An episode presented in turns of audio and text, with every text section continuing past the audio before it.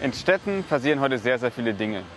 Konsumenten fragen Mobilität nach, indem sie Straßenbahnen nutzen, Auto fahren oder Fahrräder, kaufen ein, gehen zur Arbeit, nutzen Schulen. Insgesamt ist sehr, sehr viel Leben in einer Stadt. Aber verstehen wir wirklich, was in einer Stadt passiert?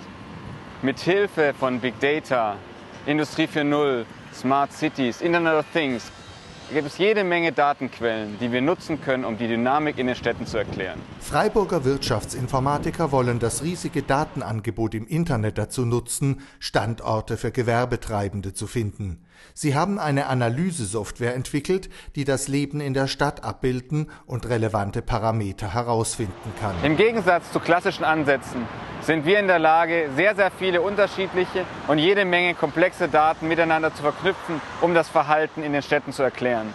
So greifen wir auf Point-of-Interest-Daten, Infrastrukturdaten zurück, aber machen da noch gar nicht Halt, sondern wir greifen auch auf dynamische Daten zurück, wie Wetterdaten, Bewegungsdichten, Bewegungsströme, aber auch auf Social Media, um das Verhalten innerhalb von Städten erklären zu können.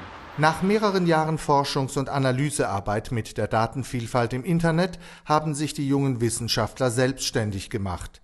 Ein Exist ermöglicht es ihnen, ihre Software in einer eigenen Firma namens Geospin weiterzuentwickeln und am Markt zu positionieren. Die Geospin GmbH ist eine Ausgründung der Albert-Ludwigs-Universität in Freiburg.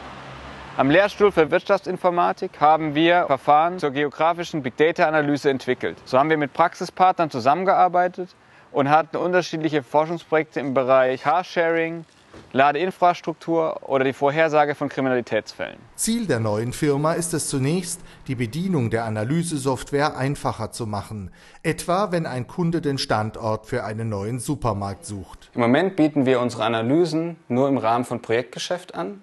Diese nutzen wir aber, um zu verstehen, welche Analysen der Kunde auch wirklich in den unterschiedlichen Branchen benötigt.